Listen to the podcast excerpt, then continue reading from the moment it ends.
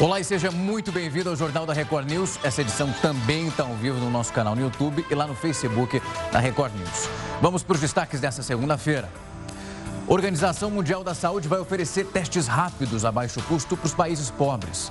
20 países da África já vão contar com os kits no mês de outubro.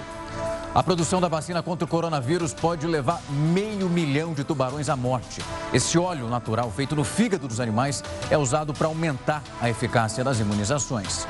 Uma onda de calor histórica no Brasil. Em algumas cidades, as temperaturas podem chegar aos 45 graus. Rival do Flamengo na Libertadores anuncia quatro casos de coronavírus no elenco. Os clubes já se enfrentaram antes do rubro-negro ter um surto da Covid-19 detectado.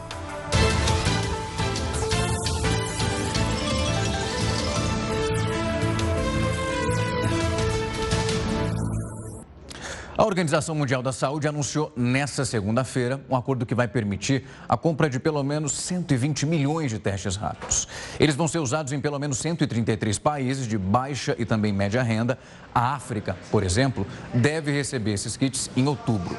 Cada teste deve custar aproximadamente 28 reais. E segundo a própria OMS, enquanto os países ricos fazem 292 testes para 100 mil habitantes, esse número ele cai para 77 entre aqueles países de baixa renda. Desde o início da pandemia, a organização enfatizou a importância dessa testagem para combater o coronavírus.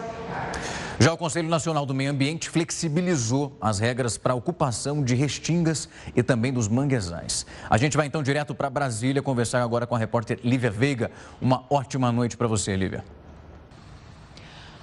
Olá, foram derrubadas três resoluções que tratavam de preservação ambiental. Uma delas, de 2002, restringia o desmatamento e a ocupação em áreas de proteção de vegetação nativa no litoral, como restingas e manguezais.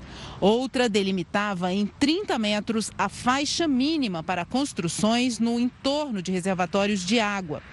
O CONAMA derrubou ainda a resolução que exigia licenciamento ambiental para aprovação de projetos de irrigação e liberou a queima de vários tipos de resíduos em fornos industriais para produção de cimento.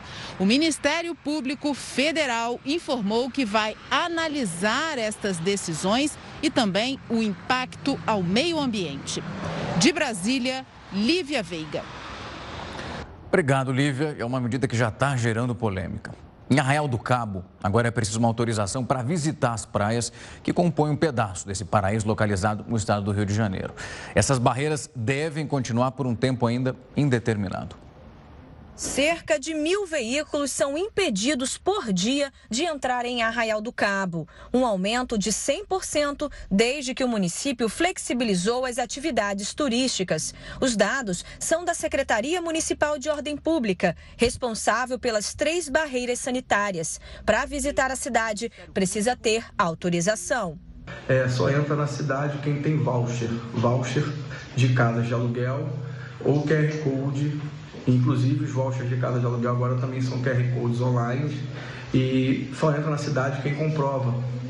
É, ou a sua moradia, seu vínculo empregatício ou quem tem esse QR Code é, dos meios de hospedagem.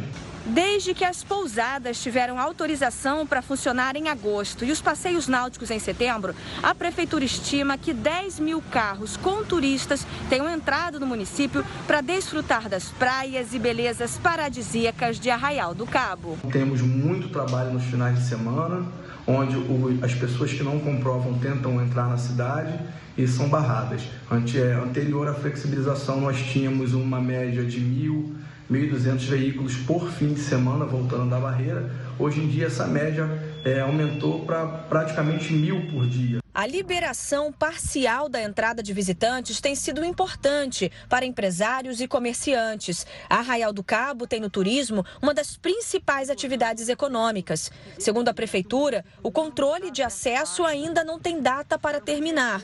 A medida é importante para evitar a propagação do novo coronavírus. O governo lançou o programa Mineração e Desenvolvimento para ampliar a participação no setor da economia. A gente vai para Brasília conversar agora com o repórter Yuri Ascar, que vai trazer os detalhes disso para a gente. Boa noite para você, Yuri. Boa noite, Rafael. A portaria foi assinada pelo presidente Jair Bolsonaro e pelo ministro de Minas e Energia, Bento Albuquerque. São 10 planos com 110 metas ao todo para até 2023. O objetivo é expandir a mineração em novas áreas de forma responsável e sustentável, além de reforçar o combate às práticas ilícitas. De acordo com o Instituto Brasileiro de Mineração, o setor faturou no ano passado mais de 153 bilhões de reais. E a expectativa é que esse desempenho se repita neste ano, mesmo com a pandemia. A mineração representa cerca de 4% do PIB, a riqueza produzida no país. E no primeiro semestre deste ano, foi responsável por metade do saldo positivo da balança comercial. Rafael. Obrigado pelas informações, Yuri. Com essa quarentena, o acesso às redes sociais ficaram cada vez mais intensos. Você deve ter percebido, uma alteração está usando mais. Só que é preciso ficar atento porque a vida digital em excesso, ela pode trazer alguns transtornos, principalmente o de aparência. Dá só uma olhada nos efeitos disso durante a reportagem. O uso da internet aqui no Brasil cresceu durante essa quarentena. E de acordo com a Agência Nacional de Telecomunicações, o aumento foi entre 40% e 50%. O acesso às redes sociais também disparou. Muita gente aproveitou esse tempo a mais em casa para passar horas e mais horas nas redes conversando com os amigos ali por vídeo mesmo. Apesar desse entretenimento inofensivo, o uso excessivo das redes pode gerar transtornos.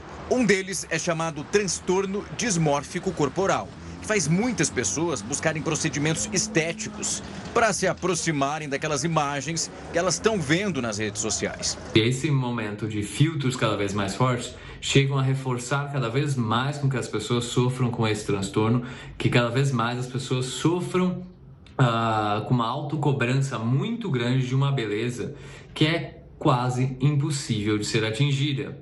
O distúrbio faz principalmente os jovens saírem em busca de uma imagem que só existe em filtros. O rosto bem fino, aquela boca grande, até mesmo uma nova cor dos olhos são bem atrativos. Mas não está parando por aí não, viu? Alguns filtros são utilizados para diminuir a cintura e trazem para as pessoas normais uma silhueta dos sonhos. Mas é preciso tomar muito, mas muito cuidado.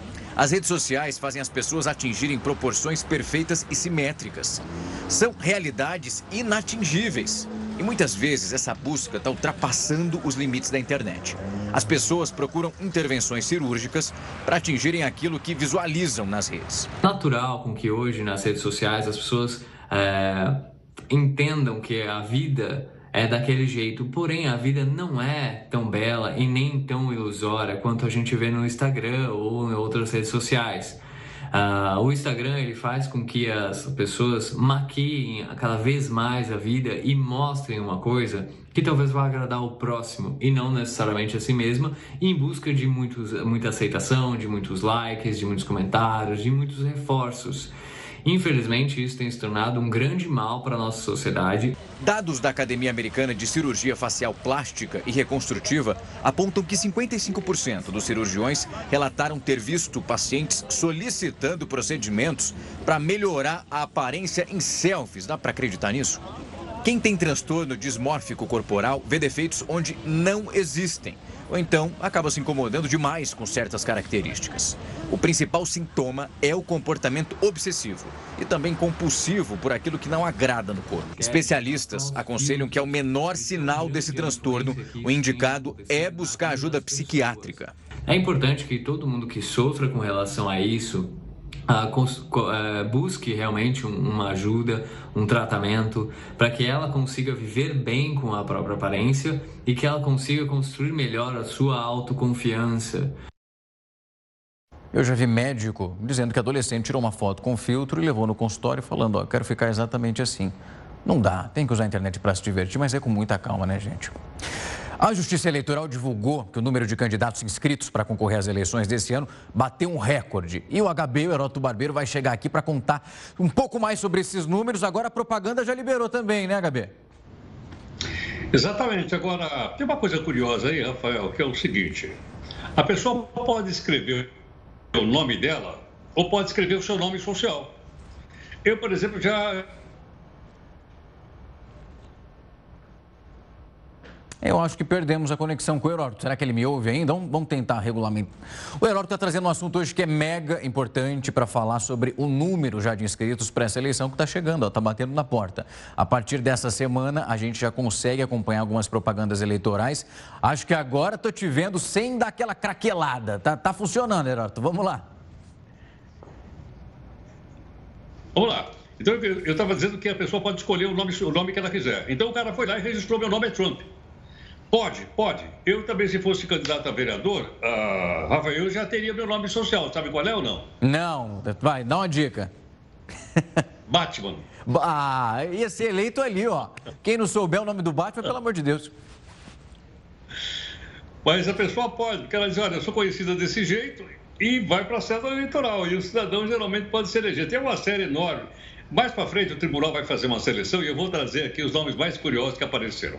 Mas vamos dar só uma olhadinha, então, para a gente ter uma ideia quantas pessoas querem servir as nossas cidades. Vamos mostrar, então, aqui o volume de pessoas que estão lá.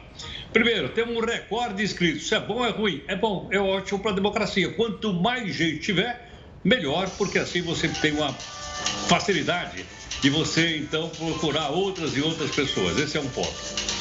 Segundo ponto é o seguinte, ainda nessas eleições de 2020. Olha só quantos candidatos a vereador nós temos. Mais de meio milhão de candidatos a vereador, o que realmente é muita gente em muita cidade. Outra coisa, não vamos esquecer que agora não tem coligação. Para vereador não tem, para prefeito tem, para vereador não. Por esse motivo, então, a gente está tendo aí esse número mais de meio milhão de candidatos. É gente, realmente bastante gente. Outra informação interessante é o seguinte: vamos mudar então a nossa telinha. O quociente eleitoral determina a eleição de vereadores. O que quer dizer isso? Quer dizer o seguinte: pega o número de votos e divide pelo número de vagas que tem na Câmara Municipal. Aí acha lá o número. Esse número é chamado de quociente individual. Então, o partido para nomear, para eleger um vereador, tem que ter um quociente. Para eleger dois vereadores, tem que ter dois quocientes. E é por esse motivo, então, que os pequenos partidos, e alguns dão, desenvolvendo a chamada candidatura laranja, o verdadeiro laranjal. Porque o cara não vai se eleger, mas ele vai dar condições, então, do partido fazer legenda para poder eleger os caciques, os chefes, aquele cara que tem a, a chave do cofre do partido. Não esqueça que nós estamos gastando 2 bilhões de reais aí na campanha eleitoral para prefeito e para vereador. Isso é coisa para a gente perguntar para o pessoal. E a outra informação que nós temos aqui também da eleição deste ano Vamos lá. Agora, olha quanto prefeito nós temos. Nós temos 5.700 municípios, mais ou menos. E temos mais de 19 mil candidatos a prefeito. Portanto, se eu dividir aí, vai dar vários candidatos por 70. Eu vi, eu, eu vi hoje um dado curioso. Belo Horizonte tem 15 candidatos a prefeito. Belo Horizonte. São Paulo deve ter uns 13 ou 14 e vai por aí afora. Agora, o que me chama a atenção é o seguinte: é que a gente não vota só no, na cabeça de chapa, a gente vota na chapa inteira. Então, quando a gente vota, a gente elege o prefeito e o vice. Agora, se você me perguntar para que, que serve vice-prefeito, eu não faço a menor ideia, mas.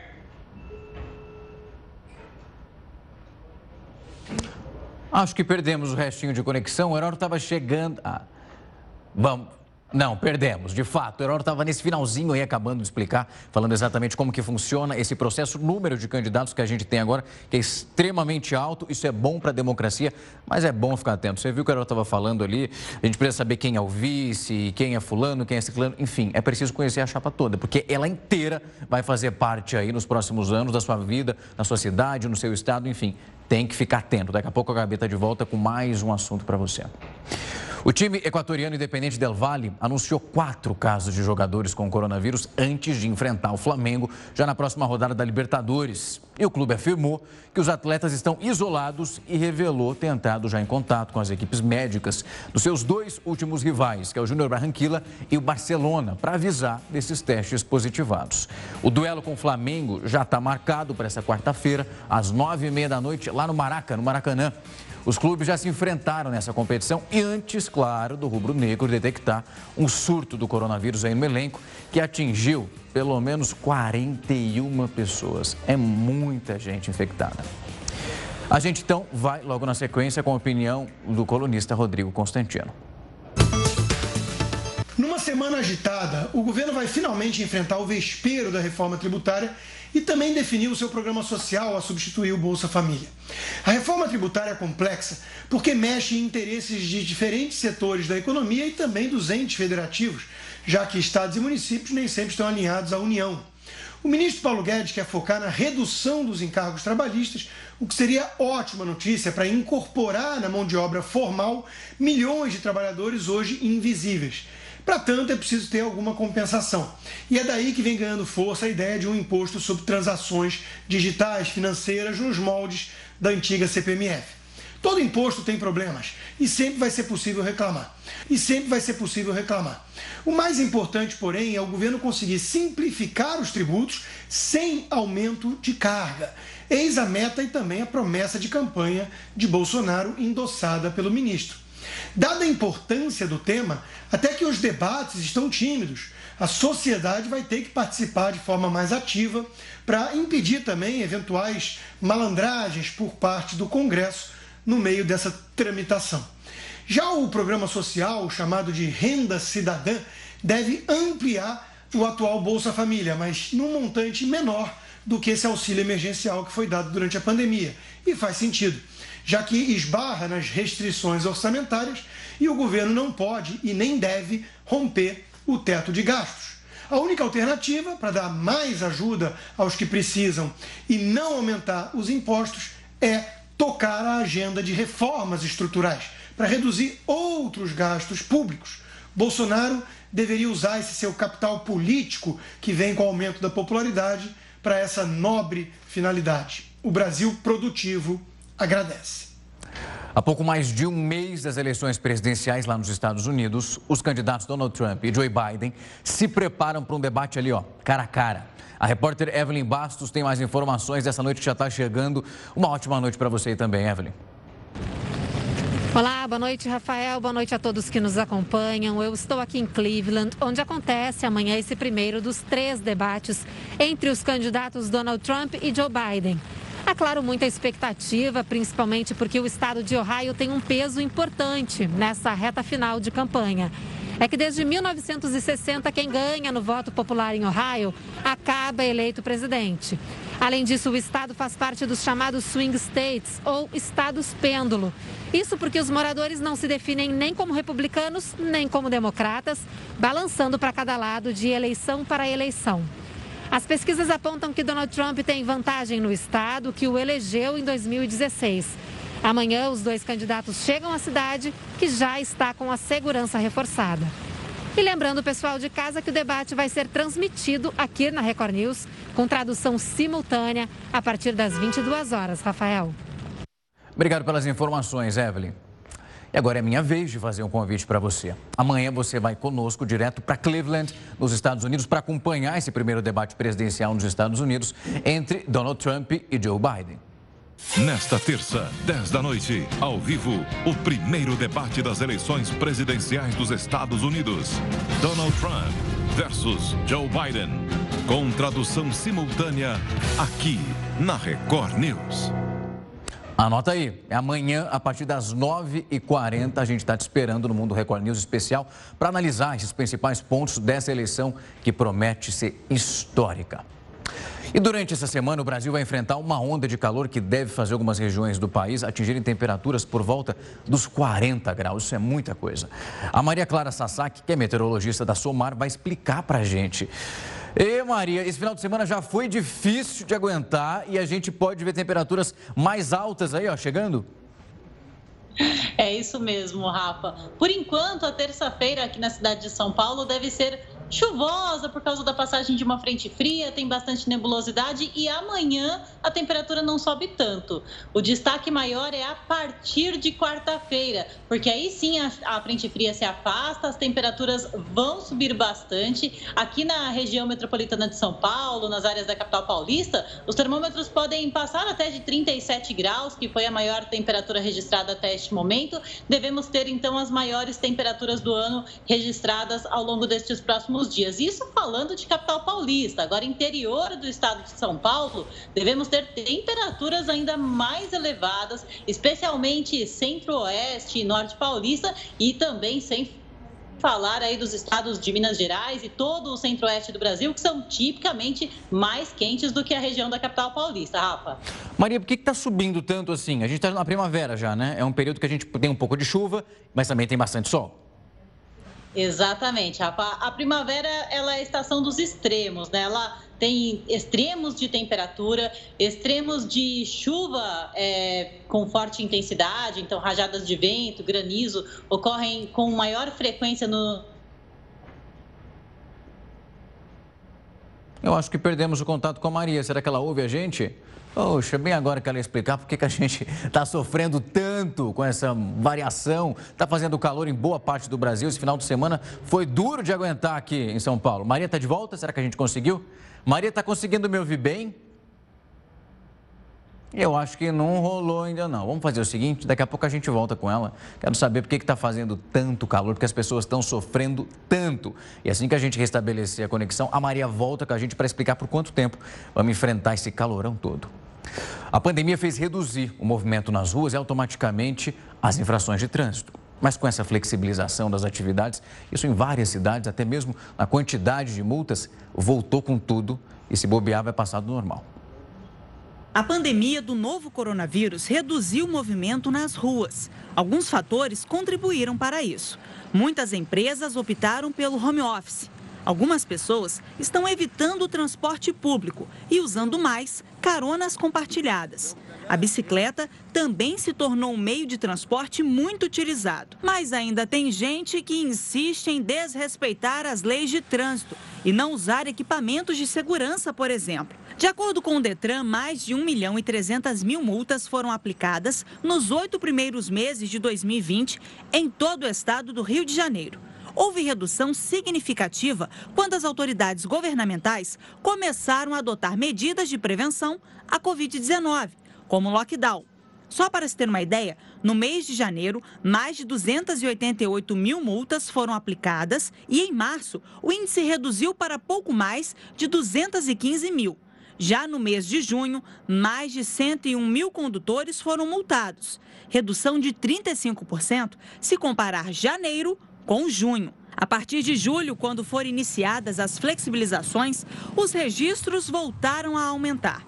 No mês de agosto, foram aplicadas mais de 137 mil multas para motoristas e motociclistas. Segundo o Detran, as multas por dirigir com velocidade 20% acima do permitido são as mais aplicadas. Durante este período de pandemia, a Guarda Municipal tem percebido mais infrações ligadas aos motociclistas. As principais são a relação à utilização do capacete de segurança, o avanço do sinal vermelho de semáforo né? e também algumas contramãos, contramão de direção desses veículos que fazem entrega, além de parar ou estacionar no passeio no momento da entrega. Esses veículos estão sendo autuados e, consequentemente, aumentando o número de multas de trânsito. Pois é, a gente está tentando manter mais uma vez a conexão com a Maria Clara Sasaki, que é meteorologista, para falar por que a gente está sofrendo tanto com o calorão. Esse ano foi meio conturbado ali, ela já está aqui de volta e essa conexão agora vai ajudar e você vai conseguir responder por que a primavera a gente vai vivendo esses extremos, né? Tem calorão e chuva ao mesmo tempo. Exatamente, viu, Rafa? A primavera é a estação dos extremos. Ela tem ainda traços do inverno, mas também tem traços aí do, do, verão, né? Que é a estação úmida aqui do sudeste do país, da região central. Então, por isso que volta e meia nós temos aí as chamadas ondas de calor. Neste momento estamos sob influência deste, dessa forte onda, onda de calor, da, da a primeira aí da primavera, né?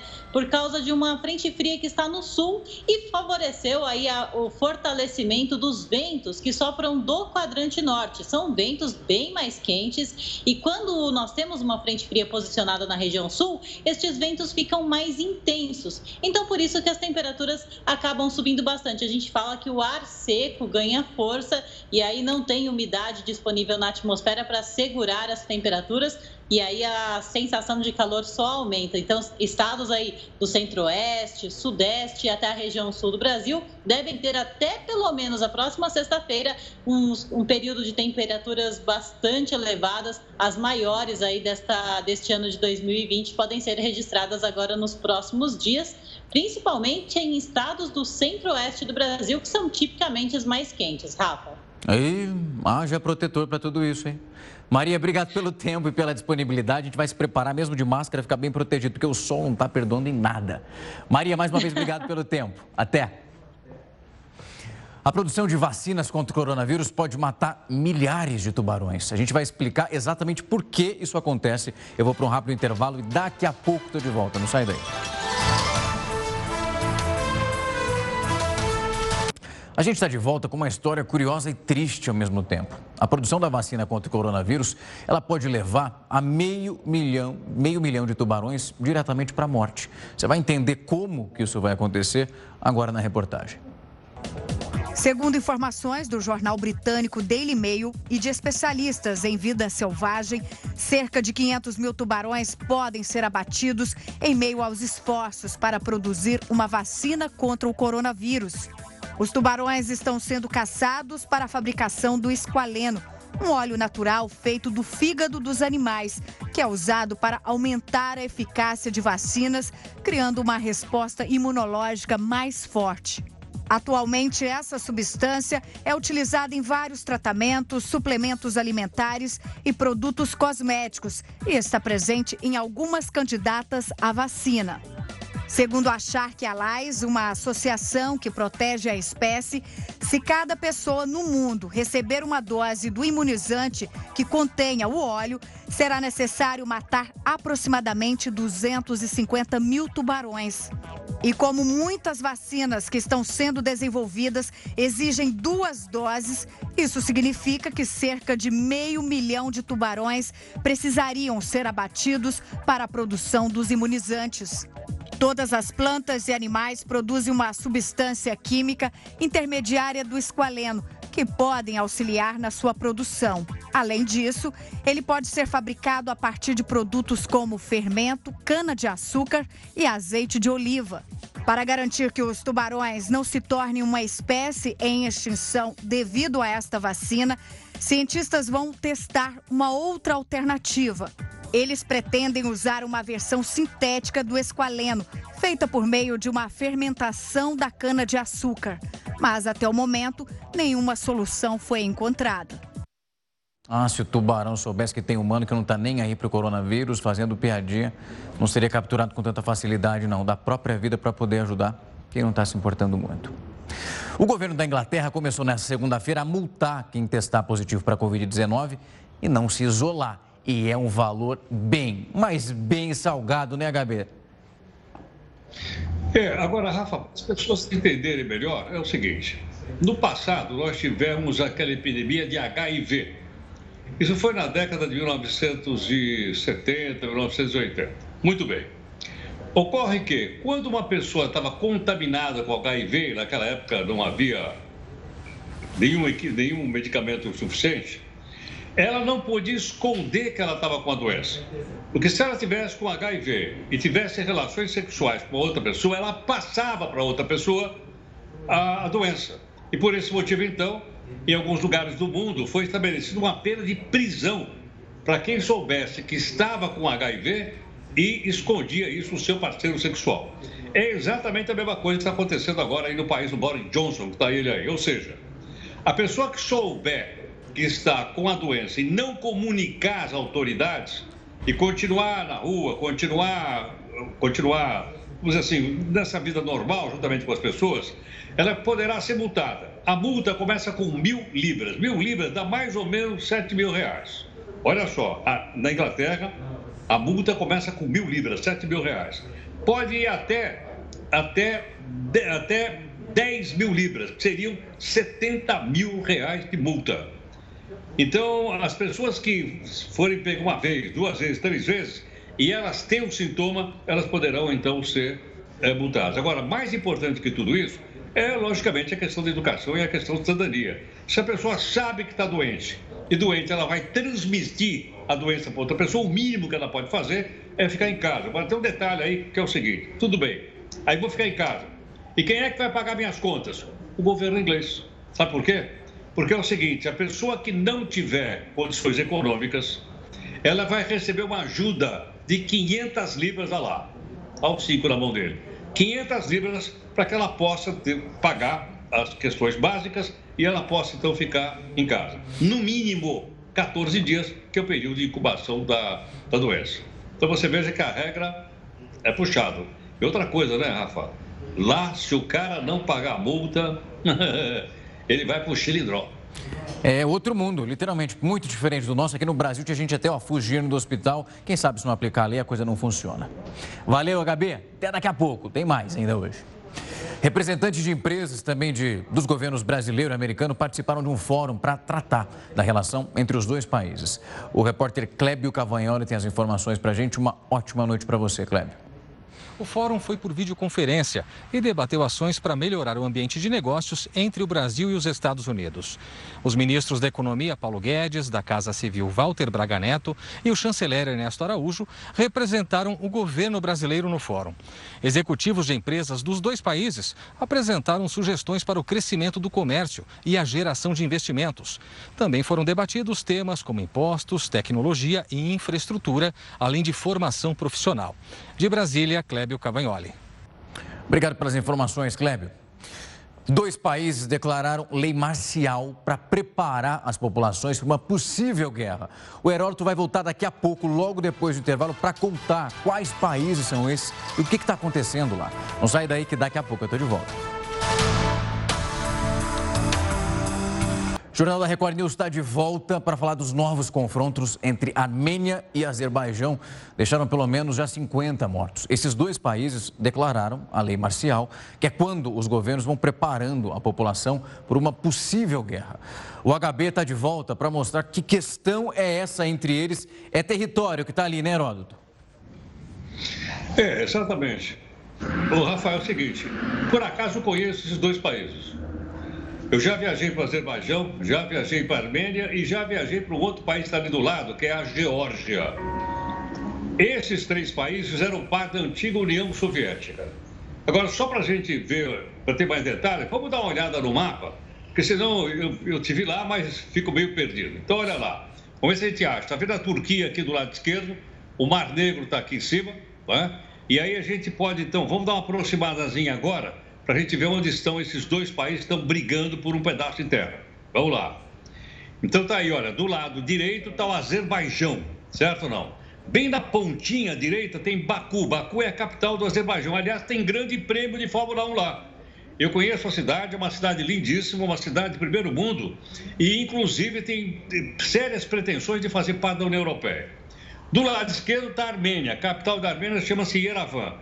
Vamos aproximar um pouquinho mais. Na fronteira entre esses dois países, que é a Armênia de um lado e o Azerbaijão do outro, tem um pedaço que eles estão brigando aí. Esse pedaço é chamado de Nagorno. É o pedaço que sai bem no meio. Eles estão brigando por esse pedaço. E por que, que estão brigando? Porque quando a União tudo era União Soviética, não tinha briga. Quando acabou a União Soviética, o que aconteceu? Ah, eles, a União Soviética deu esse pedaço para o Azerbaijão só que quem mora aí é a maioria de pessoas armênias. Então, como é que pode? Você dá um pedaço de um país para outro e a etnia e o pessoal que mora aí é armênio. Então, desde esse momento, aí por volta de 1997, 98, tem atrito entre o Azerbaijão de um lado e a Armênia do outro lado.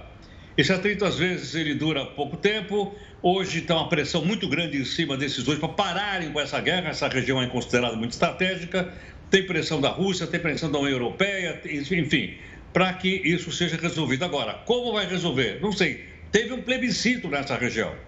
Teve um plebiscito. E o plebiscito é, disse que o pessoal queria fazer parte da Armênia e não do Azerbaijão. Mas o Azerbaijão não, não concordou. Então, é por causa desse pequeno pedaço de terra que já várias e várias pessoas morreram e pode haver até uma guerra mais feroz entre esses dois países lamentavelmente, viu, Rafa? Muito, vamos ficar torcendo para que o pior não aconteça, né? Mas as coisas estão se encaminhando para o pior lado possível. HB, valeu, amanhã estamos de volta para conversar um pouquinho mais e amanhã tem dia especial, né? Tem eleição americana. Eleição não, primeiro debate para eleição né? americana. Legal. Amanhã estamos aí. Até, tchau, tchau. Tamo aí. E o próximo estágio do coronavírus pode ser uma endemia. Você sabe o que é isso? Eu vou te explicar no próximo bloco. É mais uma notícia sobre o coronavírus. Até já! Eu tenho certeza que pelo menos uma vez você já se fez essa pergunta: até quando eu vou viver com o coronavírus por perto? Depois que a vacina chegar, o vírus ele vai parar de circular? O que, que vai acontecer? Eu vou bater um papo agora com o Dr. Renato Kifuri, que é pediatra, infectologista e também diretor da Sociedade Brasileira de Imunizações. Ele vai tirar essas dúvidas para a gente. Doutor, obrigado pelo tempo e a disponibilidade. E uma ótima noite para o senhor. E já vou aproveitar para lançar minha primeira pergunta. Muito se fala dessa vacina, é o que todo mundo espera. Mas os efeitos, uso de máscara, distanciamento social, a gente vai conviver com isso durante um bom tempo ainda. Provavelmente sim. Boa noite, é um prazer falar com vocês aí, todos os ouvintes aí, os telespectadores da Record News. Olha, eu acho que ainda na, na Covid-19 a gente vem aprendendo e vamos conhecendo aí os aspectos diferentes da doença é, que a gente vai, te, vai se apresentando a cada semana e com os novos dados, né? É, a primeira é, dica aí, ou pelo menos informação importante que a gente deve deixar para os nossos assinantes, os, os, nossos telespectadores, é que a vacina, quando ela chegar, ela não deve ter uma eficácia de 100%, né? Uma pessoa vacinada, ela fica protegida, sem todas elas ficam protegidas. Ela deve ter diferentes é, eficácias conforme a população, conforme a idade, se o indivíduo é diabético, se o indivíduo é obeso. Então, essas vacinas em geral, como as outras vacinas do calendário, têm diferentes performances, diferentes. É, é, ela pode ser muito boa para prevenir, por exemplo, formas graves da doença e talvez não tão boas para prevenir infecções leves. Então, às vezes, uma vacina pode vir muito boa para evitar a morte, evitar a hospitalização, mas para prevenir infecções leves não ser tão boas. Ou seja, a doença pode continuar transmitindo, mesmo com a gente recebendo, boa parte da população recebendo a vacina. Então, essas medidas que a gente conhece, né, as medidas é, ditas não farmacológicas, o distanciamento, a máscara, a lavagem de mãos, nós vamos conviver com elas provavelmente durante um tempo ainda, até que nós consigamos de fato fazer com que essa pandemia passe e o vírus circule de uma maneira não epidêmica, assim como muitos casos, mas com casos esporádicos só acontecendo por aí. Doutor, você acha que é possível mudar a nossa sociedade em relação a isso? Porque, por exemplo, agora todo mundo está usando a máscara de proteção, é um item super necessário. E você acha que após disso, eu imagino com o tempo, com a vacina a gente vê o número de casos caindo, as pessoas vão perdendo o estímulo para usar. Mas você acha que no caso de uma gripe convencional, depois de passar por essa pandemia, as pessoas vão se preocupar? Não, estou com uma gripe, já vou colocar a máscara ali porque não quero infectar mais ninguém. Você acha que isso vai perpetuar? Olha, esse eu acho que deve ser um dos legados dessa pandemia, né? Porque nós é, convivíamos até pouco tempo, é, você não via ninguém usando máscara na população brasileira. Hábito diferente dos muitos países é, orientais, onde essa precaução, esse cuidado já existia. E, e, e nós vivíamos com resfriados, com gripe no inverno, e todo mundo andava por aí sem máscara, sem se preocupar em estar ou não eliminando o vírus na comunidade, infectando superfícies, é, contaminando dentro da sua própria família, seus amigos, no ambiente de trabalho.